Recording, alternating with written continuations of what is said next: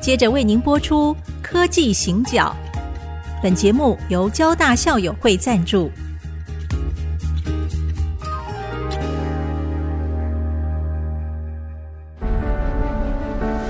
从区域情势、产业变迁到文化体验，娓娓道来全球供应链的故事。欢迎收听《科技行脚》。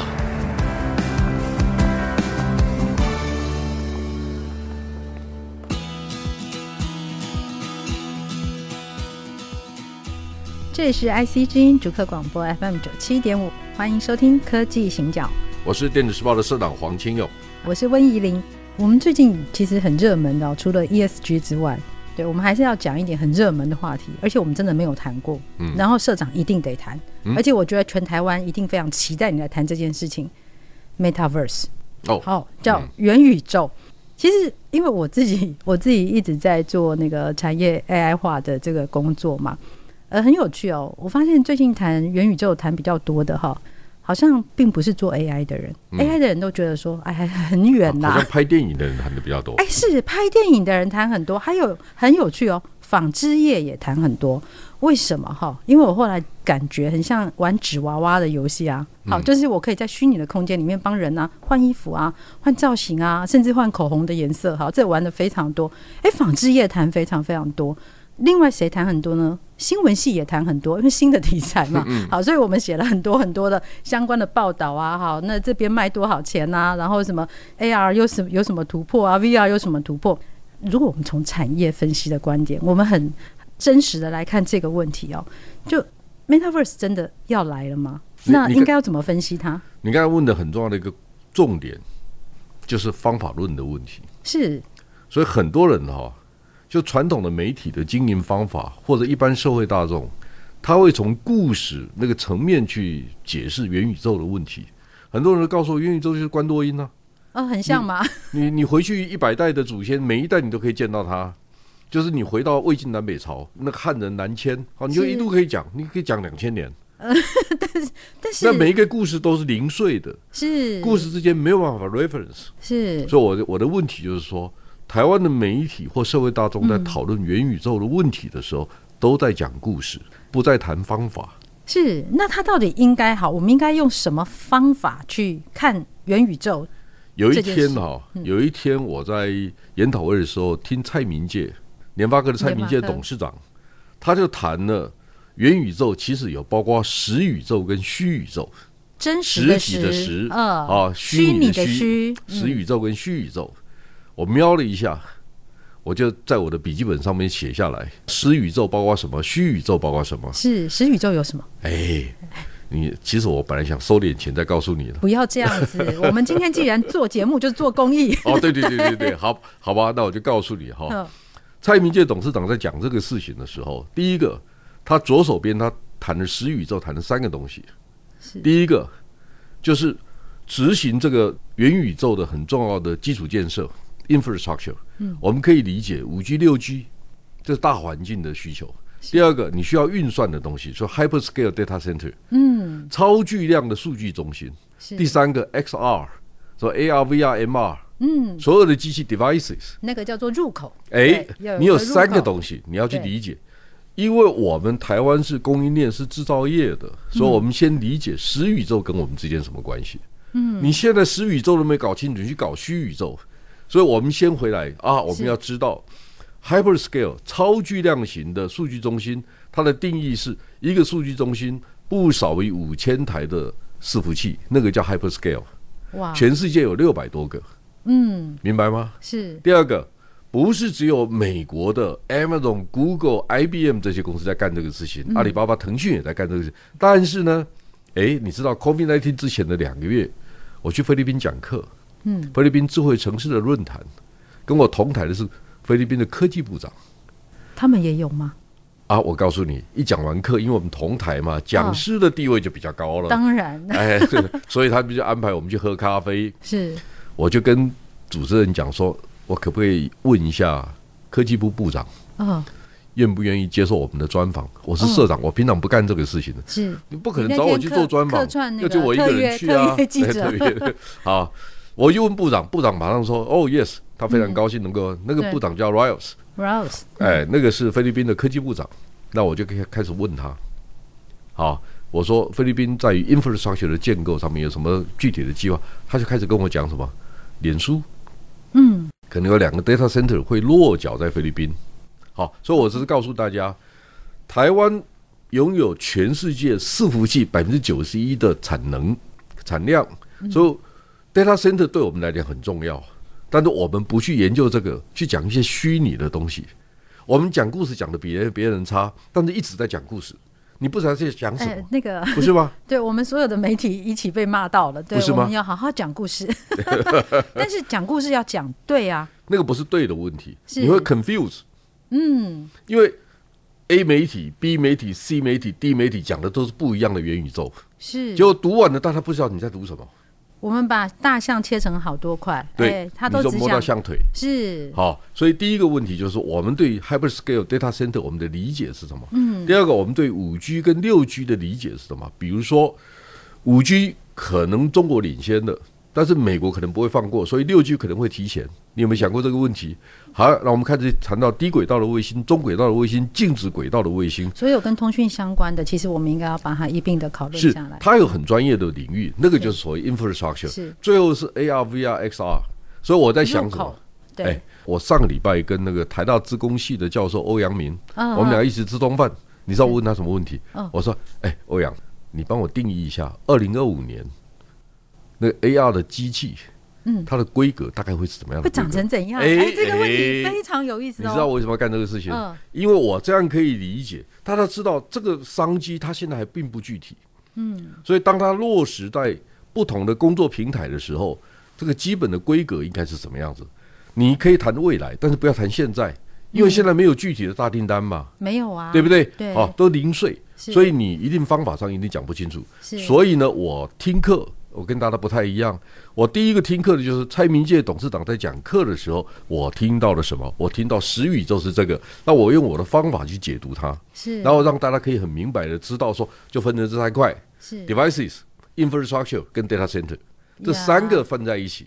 是嗯那 data center 又分成两个，一个 high performance computing 高端的运算，算嗯对不对？对高效的高速的运算对。那第二个是 storage 存储设备。是，你大概就需要的理解，哎对，你把这个框架搞清楚。把它所以拆解开来。，嗯对，如果你你的公司叫友讯，或者你的公司叫汉磊，你虽然是嗯做不一样的东西，好，那你就可以去理解你在这个领域能扮演什么角色，你应该跟谁合作。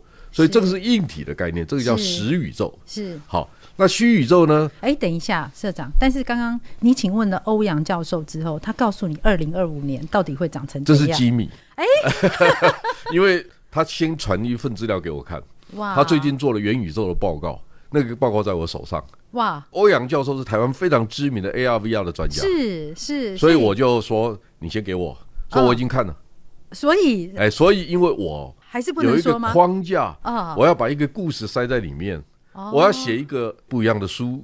然后呢，我希望用二零二五年的规格来谈我未来的书，我才不要现在就先底牌，因为现在环境不明确，是所以你只能说方向大概是这样子。那我们可以试着去想象，你透过很多不同的方式、工具、故事，来让让大家理解，二零二五年的时候，我当我面对元宇宙的商机的时候，我应该怎么去定义？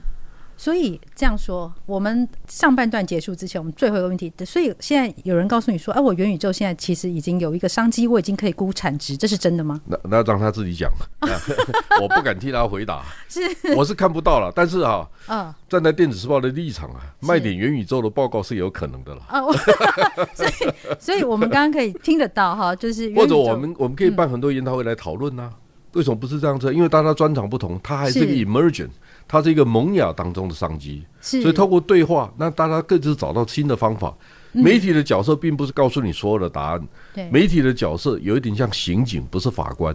刑警的角色是收集资料，法原来我官当是刑听。警当了一辈子了，哎、我们我们应该大部分是刑警，是，不要随便当法官，嗯嗯，因为你永远不会知道，到了台积电三纳米的工厂里面，它所有的作业程序，你不可能都知道，对，所以不要乱猜，嗯，也也不要小人之心去讲哦，台积电、联电之间什么关系？然后、嗯这个这个，我觉得这个不是我们作为一个好的媒体人该做的事情，尊重他们这嗯件事情很重要。的确是好，所以我们刚才知道哈、元宇宙我们大概分成实宇宙跟虚宇宙。那我们刚刚讲了实宇宙，我们休息一下，回来继续谈。那虚宇宙是什么？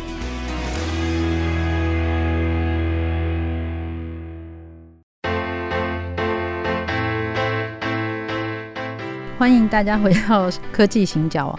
呃，我们今天的节目其实很难得，就是这是黄社长第一次公开谈 Metaverse 元宇宙。好，那我相信刚刚大家也听得很过瘾哦。就是我们在看 Metaverse 的时候，不能好像那个有一些媒体他就只写 NFT 啊，卖多少钱啊，哈，然后那边币圈啊，从那边跑出来啦。好，我想那个有的时候都是瞎子摸象啊，有的只摸腿啊，有的只讲耳朵。好，那刚才我们在前面社长跟我们说，其实 Metaverse 应该分成两块来看它，来做一个分析。好，一个是实宇宙的部分，那这个实宇宙的部分呢，其实在台湾的产业，我们算是比较熟悉，而且我们有相当多的商机在里面。但是如果现在有人很明确的告诉你说这个商机会有多少钱呢？必须要存疑一下下，哈，还要等一下下时间。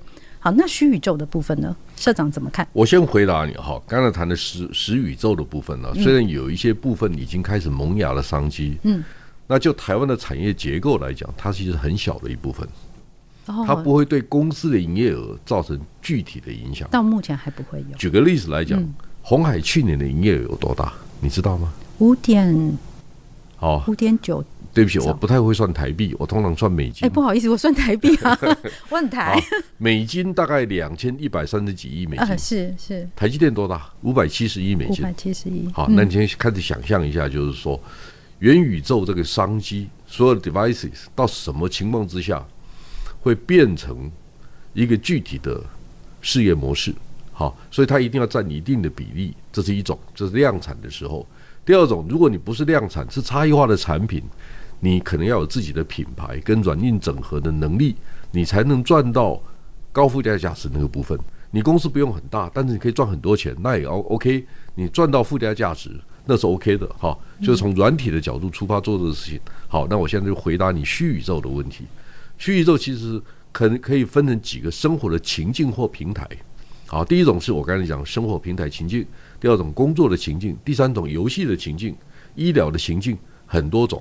那个情境虚的环境跟实体之间的配合，才能组成一个元宇宙。但你必须以自己为核心，你为什么要这个？因为到了这个阶段呢，人的差异化是存在的。对，它会为什么哦非用“常大嗯元”？这个字呢？我觉得有道理哈，就“元”是你自己的本体、主体。哎、这个翻译是 OK 的吗？因为我看是好多人在 在骂 Metaverse 不该翻成元宇宙，元宇宙就是以你自己为核心，因为你可以，以你个人你你知道个体哦，智慧制造到最后的阶段，就是每一个 lot、每一个节点、每一个小的步骤，都是个别独立最大的差异化。嗯，好是，那元宇宙，因为我们在一个 massive 的 market，在一个多元无穷变化的市场里面，以自己的需求为核心，来见证虚拟的环境、工作的平台啊、医疗的平台里面，它所有这个时候反而是实宇宙不重要了。嗯，因为那个那个是 infrastructure，那是基础的环境都帮你建立好了。当你进入到医疗情境的时候，你可以理解那是跟你直接相关的，所以这个时候软的比硬的重要。但是前端哈、我们台湾人比较擅长的就是，哎，我们到金山淘金，哎，我们去卖圆锹，呃我们挺会卖的。我们卖工具， 其实它没什么不好，我真的很诚恳跟大家讲，不要老是把台湾的供应链当成笨蛋，因为我们相对来讲，我们可以培养更多的人。是好，所以现在有一个问题就是，我们的制造业老是被说成茅山道士，其实那是制造业的人自己的问题。就那是我们白天工作，我本来就要工作八个小时、是十个小时嘛，哈是。那我的业余生活怎么过，那是我的事情，那是你自己的问题啊。如果你不知道怎么读书，那是你的问题啊，跟台积电老板有什么关系？那是你的问题，你下班都不知道怎么过日子啊。我们每天上班的人都很忙啊，对不对？你觉得在松山机场做银行柜台那个人有趣吗？他每天就钱进进出进出。那他跟台积电比起来怎么样？台积电还还说，哎、这个附加价值很高嘞，我算过啊。台积电营业额五百七十亿美金，如果它的附加价值率百分之六十，台积电对台湾的 GDP 的贡献值是四点二个 percent 呢。哦，是，哎，四4.2点二嗯多大你知道吗？ 好，我跟你讲哈，一定我告诉你一件事情，我稍微算过哈，嗯我看过一个资料，台积电的营业额里面百分之二十六是苹果的贡献，所以苹果如果台积电贡献台湾 GDP 四点二个 percent，苹果大概就一点一。一一点一，对，是不是这是第一个概念对，啊，苹果不是只有台积电这个客户啊，呃这这个供应商啊，嗯哎、可能红海啊，伟创啊，和硕啦，广达啦，哦，大力光啦，甚至联发科啦，你全部算在一起，哎，可能是两趴，啊，台湾 GDP 的两趴。因为我常常跟大家讲，不要把红海的营业额除以台湾的 GDP，这是错误的概念，因为你香蕉跟橘子比嘛，GDP 是附加价值的概念。嗯，那红海是两千一百三十三亿美金的营业额，台湾的 GDP 是七千九百亿。那红海贡献了台湾四分之一吗？你 K 笑啊，那个方法根本不对嘛，对哈，不能拿橘子跟苹果比嘛，对哈，好，那红海的附加价值率可能只有百分之十，但是台积电可能是百分之六十。啊，企业附加价值率怎么算？营业净利、租税负担、员工薪资、折旧、租金跟资金成本。啊，比如说我跟银行借一百亿美金，那我付给银行一亿美金的利息，那一亿美金就贡献给台湾，因为我钱在那边付嘛，对不对？是好，所以 roughly 台积电营业的那个附加价值率是百分之六十，所以你大概算得出来，台积电在二零二一年贡献给台湾社会大概三百四十几亿美金的附加价值，你除以 GDP，你就算得出来是四点二，嗯，这样明白吗？是？是，好，那红海也可以算出另外一个数字，联发科也可以算出另外一个数字，那我们就知道这个企业对社会的贡所以献。不只是毛三到四的这个硬体的，它有很多种比法啊是，比如说红海、广达、人保、伟伟创这些公司，他们一年做两千亿美金的营业额，但它的营运资本只有五百亿 working capital。嗯，好，但它转了四倍啊，哦那，它一次只有三趴可以啊，那乘以四倍也 OK 啊。啊，然后第二个，他养了很多人；第三个，他在台湾上市嘛，嗯，企业的分红、员工分红，他也可以分得到啊。是你为什么不去想？